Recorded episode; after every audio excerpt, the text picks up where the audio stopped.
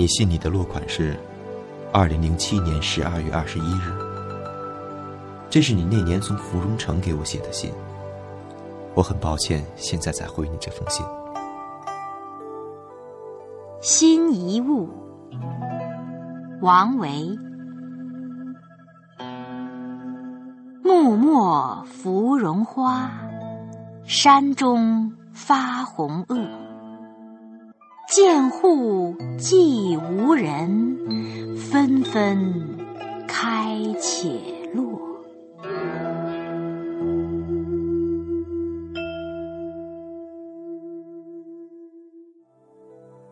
是啊，纷纷开且落。我想这应该是人生中的常态吧。在这两年的光阴，改变了很多。比如说我搬家了，比如说我爸妈的白发又多了几许，还比如说家乡更大了，空间的距离足以让我们没有交集。当然。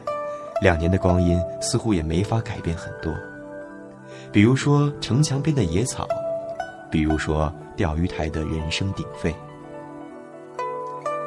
总之，时间总是以自己的步伐改变和带走我们，尽管我们有很多个不愿意与留恋。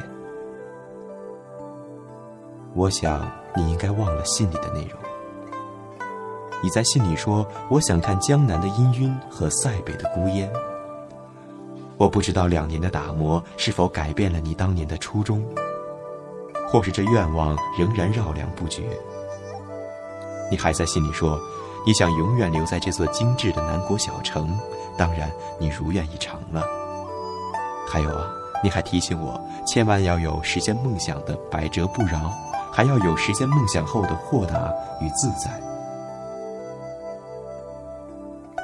你知道。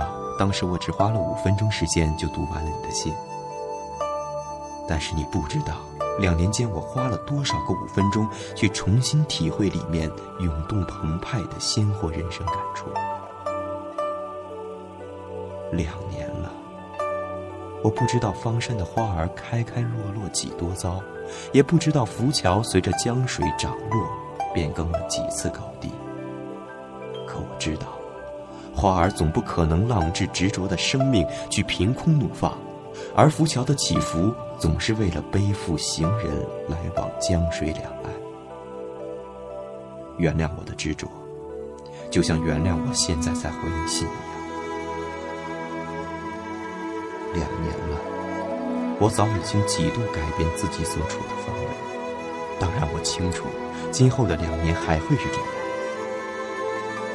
但愿你能够守住几分寂寥，不改变初衷，不再羡慕屋外他们的繁华，不再体会自己离家的困顿。就是这样，像所有的信一样，最后总要以祝福结语。祝你健康快乐。